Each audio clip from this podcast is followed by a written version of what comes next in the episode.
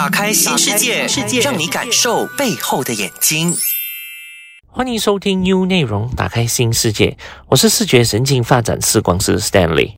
那今天我们要聊一聊，呃，懒惰眼及现代的治疗方法。那很多时候我们说到懒惰眼的时候，大家可能会觉得，诶，是不是一只眼睛好像向外啊、向上啊，还是看到来好像斗鸡眼这样啊？那个是叫斜视。而不是懒惰眼。那懒惰眼的时候，很多时候我们要重新要真的是细腻的测验，或者是关系到他视觉神经的功能，才能够完全的正确知道。那另外一个人家上围也会觉得经常会 confuse 的东西，就是说一只眼睛度数很高，一只眼睛度数很低，那个呃也是像懒惰眼吗？啊，那个也不是叫懒惰眼哦。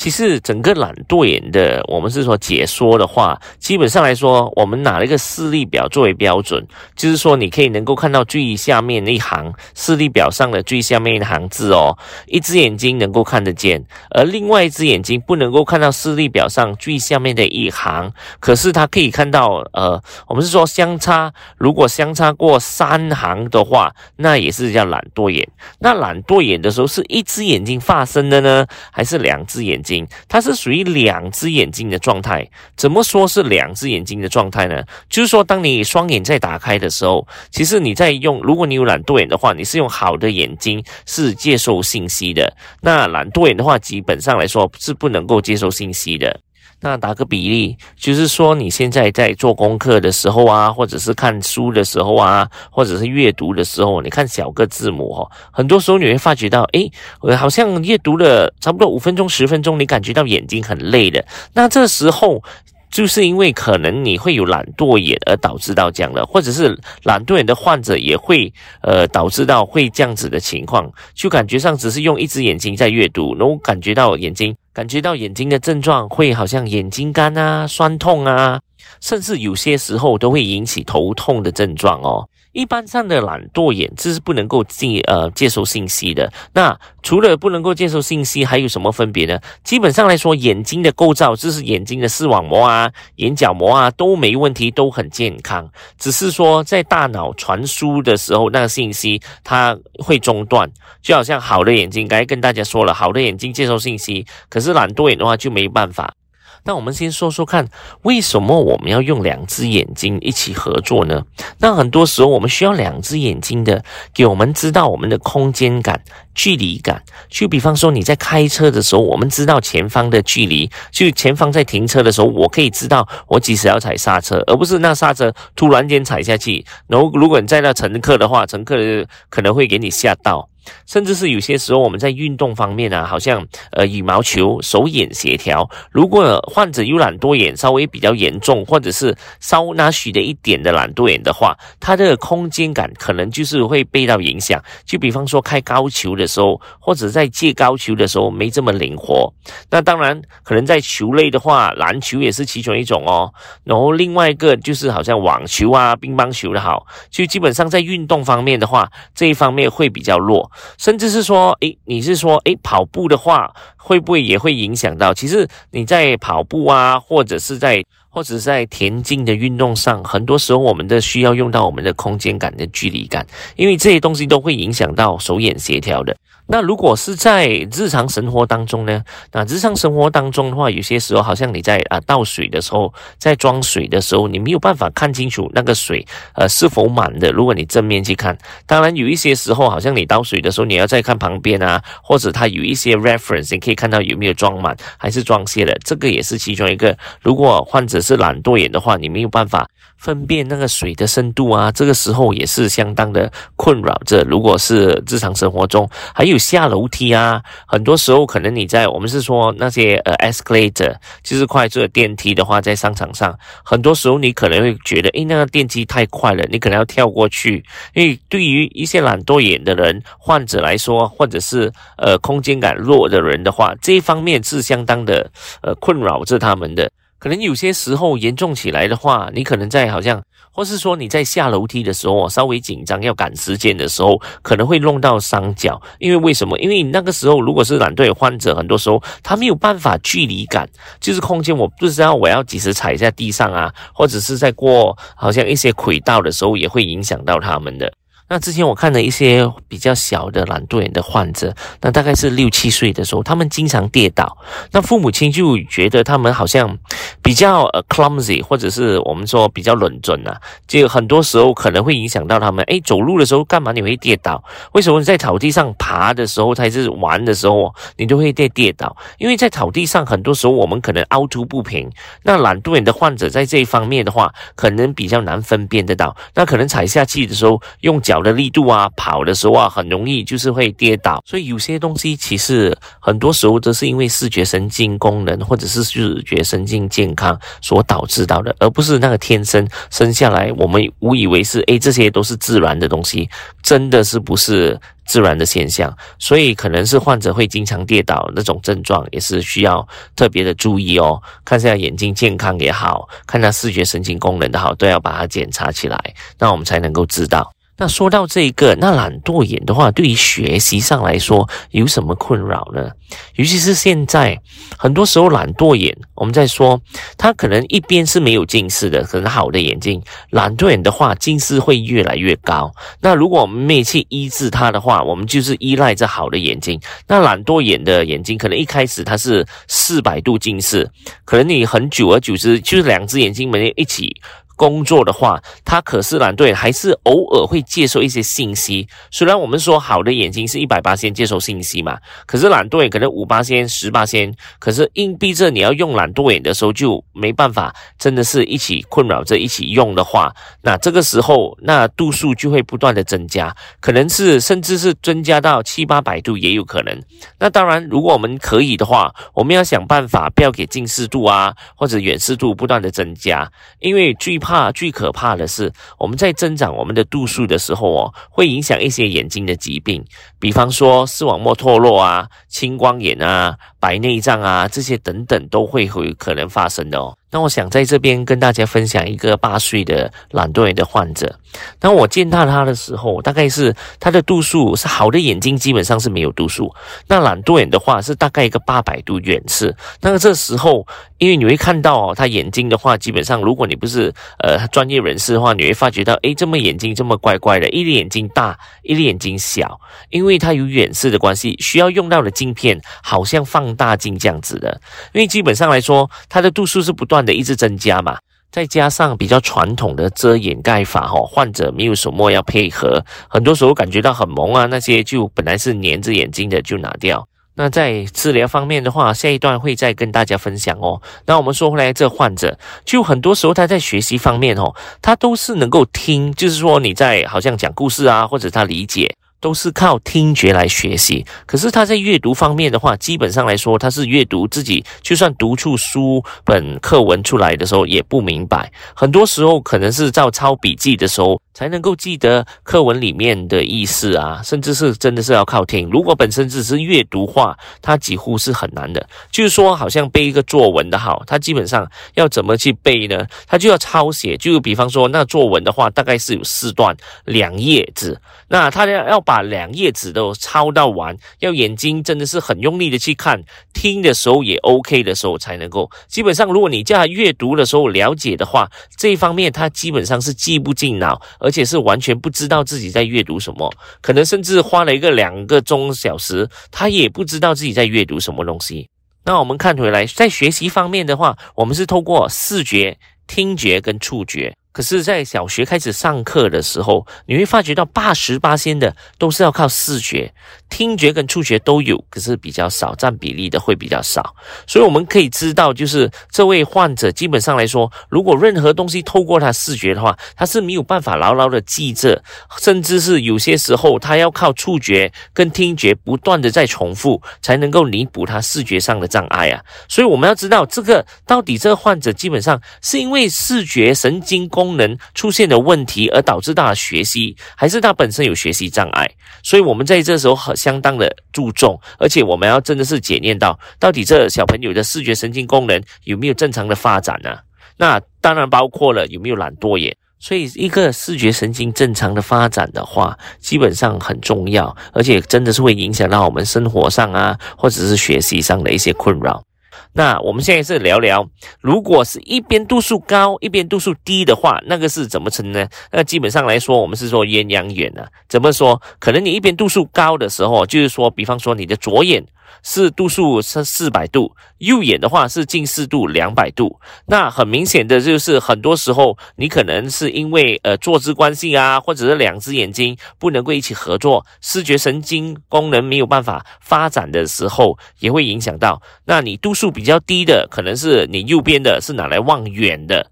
可是你度数比较高的是近视四百度的话，可能是拿来看近的。那很多时候如果有鸳鸯眼的人，很多时候他会不会有老花呢？也是会有，只是说他一边度数高，一边度数低的话，他们可能甚至不用戴眼镜，他们也感觉到很清楚。因为怎么说，一只眼睛是拿来望远，一只眼睛拿来看近。可是，在长期下去，你两只眼睛不能够一起合作的时候，你可能会导致到一些头痛啊、眼睛干的症状啊。甚至说，在晚上开车的时候啊，对面的车灯照过来的时候，你会特别的刺眼，而且特别的弄到你特别的爱睡，甚至这些东西也弄到你眼睛很疼痛。如果长期下去的话，那可能两只眼睛的它相差的那个度数的话，我会更加越来越远。那这个时候的话，你可能戴眼镜也未必会帮到你的。那我要补充，这个是鸳鸯眼哦，就是一只眼睛度数很高，然后另外一只眼睛度数很低，然后同一个时间两只眼睛在佩戴度数近视度的时候，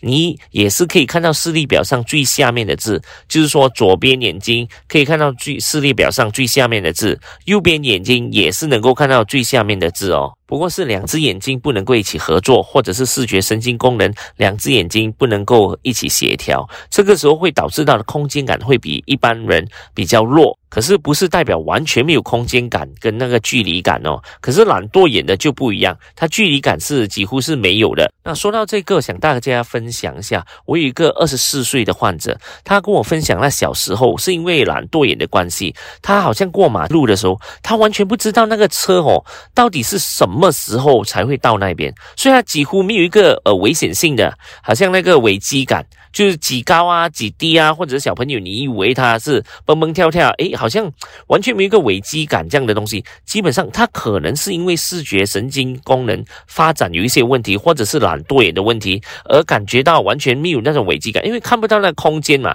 那你看不到空间的时候，你可能完全是不怕快的。这也是哦，也会回想到有一些患者，好像六七岁的患者，那父母经常跟我们分享，诶，我带他去坐过山车啊之类这样，完全不怕的。可是做了。视觉神经功能过后，他感觉到这些好像过山车那些，他开始有一些危势意识感，就是危险呐，感觉到怕了。对，就是因为他之前没有一些空间感、距离感，所以没有感觉到危险性啊。可是当我们跟他治疗了过后，他基本上来说开始有空间感跟距离感，这时候就会发觉到，诶，知道远距离、知道高度了过后，心里会怕，因为没想到，诶，降高的东西我跌下去的话，可能会有生命危险啊之类这样子。再来，甚至我有一些懒惰眼的患者，他们经常看到重影，就是说他们在好像呃丢篮球啊，很多时候哦，他会看到两粒篮球，或者是在羽毛球啊，在借羽毛球的时候，诶，突然间这么一粒球会变成两粒球，不知道打到哪一粒，这些都会发生在一些懒惰眼的患者身上哦。那我们现在再聊一聊关于到怎么如何治疗懒惰眼呢？那首先，当然我们要看的是，在懒惰眼我们在治疗的过程当中，那懒惰眼本身会不会有近视？就比方说，是不是一个远视还是近视度？那他在望近距离的时候，会否是有一些度数把他两只眼睛能够一起合作？那是第一步哦，我们要做到的东西，就要确保两只眼睛能够一起合作在近距离的一些活动当中。所以我们要确保的就是。是它近距离的度数跟远距离，当然比较传统性的，就好像跟大家之前分享了，我们望远的时候是一个度数，望近的时候也是一个度数。当我们在视觉神经发展的时候，是从近距离到远距离，所以我们要搞定近距离的度数的时候。才来搞定远距离的度数。那我们找到了适合的度数佩戴的时候哦，我们比较传统的方法就是叫患者遮盖着眼睛，就可能大概一天大概遮盖一个三到四个小时。那如果你有两只眼睛，呃，可能要训练的话，可能左边遮盖，右边遮盖。那我们要想想那个患者。他那只如果是懒惰眼的话，就比方说，那视力表那好的眼睛能够看到最下面那一行字，那。他的懒惰眼的话，只能够看到视力表最大个字母。你要知道，最大个字母的时候，几乎如果你遮盖他好的眼睛的时候，几乎他看任何东西都模糊的。那很多时候不是每一个小朋友或者是患者，他们能够挨到那个毅力是这样子的哦。因为你直接把他所有东西变蒙了，那你要我工作啊，看东西，我这没有像以前这样子那么清楚的话，我要如何的去开始活动呢？所以在这个传统的遮盖法上面哦，很多时候呃最重要的是那个配合度。那这个配合度的话，几乎坦白说了，不是每一个人能够配合，除了爸妈真的是很严啊，真是硬币这才能够。如果因为是就算是成人的哈，这些东西基本上是很难的。不过在一些研究报告或者在国外哈，他们甚至用遮掩遮盖法哈，帮他缝针，就是不要给那个小朋友把它拔掉都有可能。可是这些是不是最好的方法呢？那当然，另外一个比较新进的方法就是说，我们可以用镜片。怎么说镜片呢？就是说我在找到近距离的度数的时候，跟远距离的度数的时候，这时候比方说啦，我好的眼睛一直在一百八千的打字接收信息，对不对？这个时候我稍微用一些 filter 或者一些过滤的一些镜片哦，我们把那个好的眼睛把它减低五十八千，那好让它五十八千懒惰眼开。开始的，再开始工作。那这个时候，我不是完全把它遮盖到完模糊哦，我只是把好的眼睛，好像减低它模糊性，把它弄模糊性五十八先，而不是完全不要用。如果你明白我的意思是说，如果我们今天遮盖了一个好的眼睛的话，基本上来说，懒惰也是模糊到完的。可是我们经过一些 filter 上，就是说把好的眼睛不是完全遮盖到完，是完全给它模糊的五十八线而已。那五十八线的时候，那你懒惰眼的话，还是可以一起开始工作了。因为好的眼睛模糊了五十八线，对不对？那这个时候我们就要两只眼睛一起开始工作了，会有这样子的效果出来，就两只眼睛一起合作。那另外一个我们要来讲的，就是在生物学来说，懒惰眼是属于两只眼睛的状态。怎么说呢？因为我懒惰眼会发生的时候，是两只眼睛打开的时候，我会用好的眼睛，懒惰眼就不会去用了。那如果我是用遮盖方法的话，我只是训练一只眼睛发声。如果是生物学来说呢，我就说一只眼睛的细胞，左边的眼睛。右边的眼睛的细胞，我在训练着，可是我没有办法把两只眼睛一起活动的那个细胞而激活出来啊，所以我们需要训练的是用两只眼睛如何一起协调的去训练它跟治疗它，而不只是单靠一个遮掩的遮盖法哦。那这些东西我们也是要配合一些视觉神经治疗，才能够帮活懒惰眼如何一起合作。那第一步很多时候像该所说了，我们找到了对的呃度数，看远的看近的。的时候，这个时候我们训练的时候，要把两只眼睛开始一起训练。当然要做到的东西，就是说，好的眼睛跟懒惰眼能不能够一起有一样的技能？比方说，我们在跟住球的当中，我们的眼睛控制力，好的眼睛跟懒惰眼能不能够一起同二配合的时候一起看着，或者是快速的转动的时候，懒惰眼有没有像好的眼睛一样快速的转动？所以这个时候，可能我们遮盖的时候哦，要给。患者要做一些训练，手眼协调的训练，大概是两三分钟，而不是一个遮盖他呃三个小时啊四个小时，而不知道好像给他好像玩 iPad 啊，或者是电子产品啊，或者是你在呃抄书啊黑板的时候，这基本上来说会比较没有来的这么有效。因为我们要知道，在视觉神经发展的时候，很多时候我们要透过一些动作啊，或者是比较有立体的配合度，才能够帮助到一个视觉神经的发展。就比方说，你可能天生看出来是清楚，可是你不知道距离感是多少，空间感是多少。你要经过爬行啊，要经过两只眼睛的配合，在大脑传输到信息对的时候，你才能够学习到啊。那很多时候可能也要经过一些身体的动作，可能爬行真的是。要经过一些爬行，因为我们要了解是我们身体有两半嘛，像我们要两只眼睛要一起合作的时候，像我们手眼协调啊，或者是手脚协调，也是要开始有了，才能够帮助到体验那懒惰眼帮他发展到。那训练懒惰眼的视觉神经功能。包括了看清楚以外，我们也要训练他的空间感，还有他训练他的适应度。怎么说呢？就好像聚焦点，望远望近的时候，他的适应度，他的聚焦点哦，会不会跟好的眼睛一样，很能快 auto focus？就好像一个相机，如果你要拍照的时候，它会帮你 auto focus，呃，自动的对焦，对不对？当你望远的时候，它也会帮你自动的对焦。这样我们要尽量平均的，就是说，好的眼睛跟懒惰眼，它能够自动对焦，可以不可以一样的？同一个速度。同一个时间发生。那我们现在继续再聊一下治疗的方法。那方案的话，刚才跟大家说到了，好的眼睛跟懒惰眼，我们要尽量平衡它的视觉神经功能。怎么说？就是说它能够不能够自动对焦啊？它在望远处的时候，能不能够好像 auto focus？好的眼睛跟懒惰眼能不能够同一个时间都配合到自动对焦，然后融像？融像是怎么说呢？因为我们要尽量把两只眼睛一起合作，我们不能够。如果说呃，一只好的眼睛就是望远，呃，懒惰眼的话望近，这样的话我们会影响到的是它空间感跟距离感。那这些东西会带来哪一些不便呢？就可能就是你在开车上的时候啊，或者是你左边眼睛是在望远，你右边眼睛是看近的时候，几乎来说的话，你不能够可能会经常头痛或者是眼酸的一些症状都会有。所以我们要把两只眼睛的配合度一起训练着出来哦，是懒惰眼尽量配合视觉。上神经功能跟好的眼睛尽量配合，那大家就能够一起合作。那如果是用比较传统的遮眼法的话，基本上来说比较难做到这个动作，因为怎么说呢？因为你在遮住一只眼睛嘛，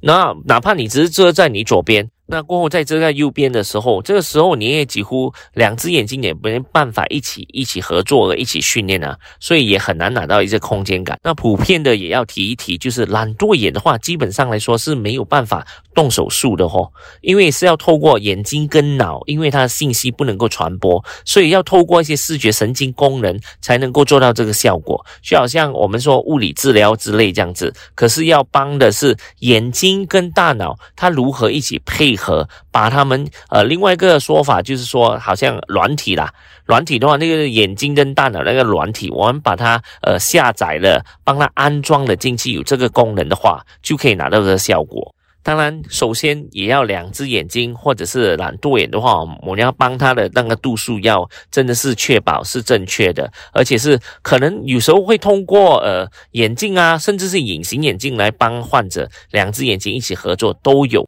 那把懒惰眼跟好的眼睛的视觉功能一起提升了、提高了过后，那下一步要如何呢？那这个时候就要把两只眼睛正确的一起合作。很多时候要透过一些 3D 啊，或者甚至我们有用到的一些虚拟的一些游戏来玩。那这个时候也会让患者。提供他的一些距离感跟深度感，甚至是很多时候他们会感觉到，诶，有一点不一样了。甚至他们刚开始他们发展的时候，他们会发觉到，呃，我开始很头痛，偏头痛，那是很正常的东西，因为之前没有办法用懒惰眼来一起接收信息嘛。那突然间现在懒惰眼已经可以开始接收信息了，可是大脑需要一点时间来适应，所以很多时候我们在治疗懒惰眼的过程当中，他们可能会有好像稍微的晕。晕啊，或者是头疼，那是很正常的东西。就好像之前跟大家分享了，之前可能那患者小孩子哦，他不怕过山车的，因为本身没有一个距离感跟深度感嘛。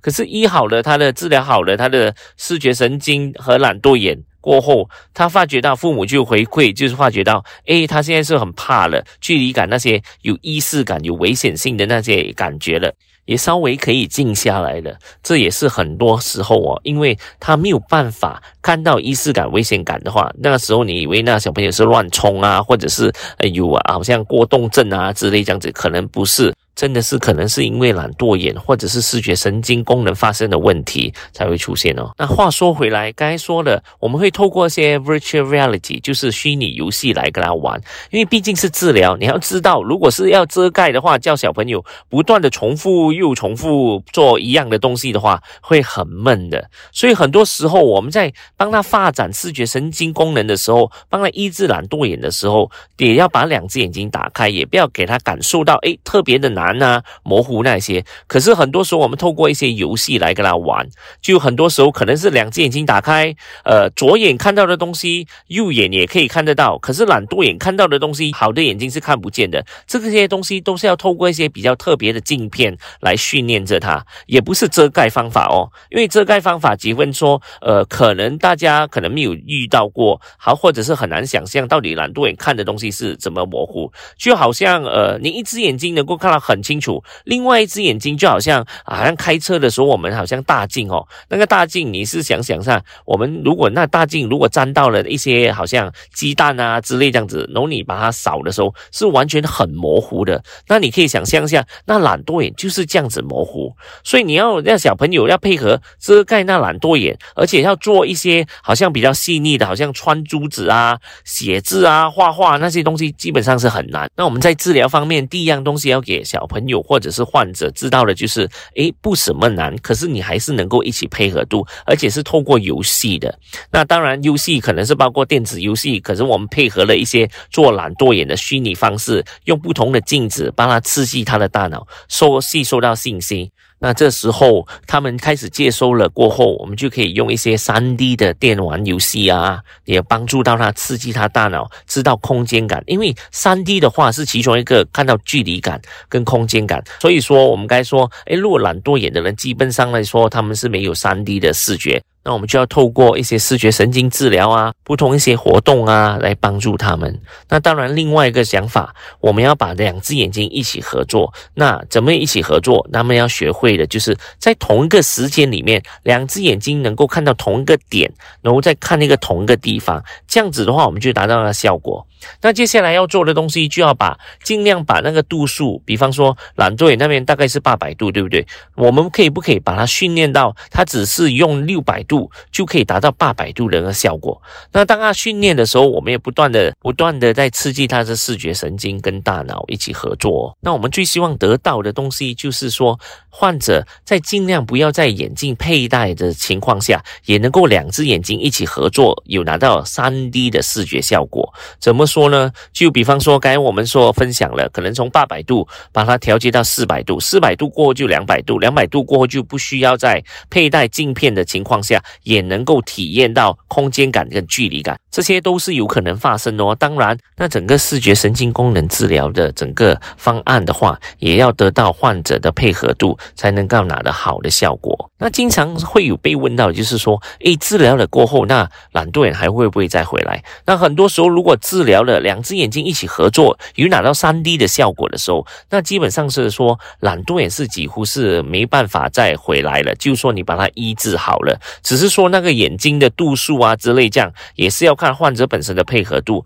因为尽量佩戴的可能是他不用一直在佩戴是那副眼镜或者是高的度数了。可是，在近距离的时候，因为我们要两只眼睛不要的操劳嘛，不要的过度用，这样这个时候可能会佩戴眼镜，可能看近距离的东西，而不是在远距离的东西哦。那我们本身要怎么测验到有懒惰眼呢？其实你需要一个视力表就行了。怎么说呢？那视力表上，比方说哈，那视力表是给三米的，那你就站在三米的时候，你就比较左边的眼睛能不能够看到视力表上最下面的一行，它旁边那一行它会写出一个二十 dash 二十或者是六六的一个那行，那你也是要确保另外一只眼睛能不能够看到二十跟二十。如果不能够的话，很多时候可能会有懒惰对，或者只是近视而已。那当然，我这边呼吁也是可以，大家可以去找眼科视觉神经发展视光师来检验，或者是找眼科医师来检验一下，可能是眼睛基本上来说健康是没问题的。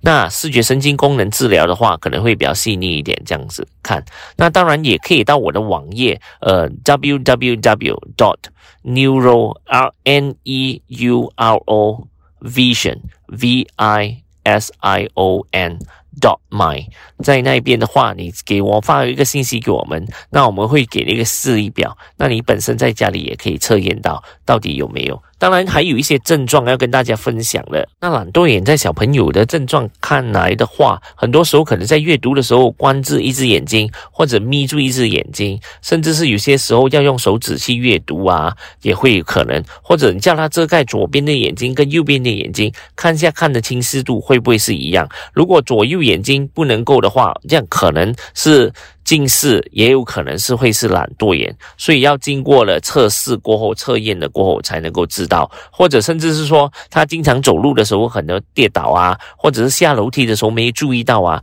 或者是很怕下楼梯啊，因为空间感跟距离感或者是深度感他也没有察觉到的话，这些也是有可能是懒惰眼的症状哦。好啦，我们就今天聊到这一边哦，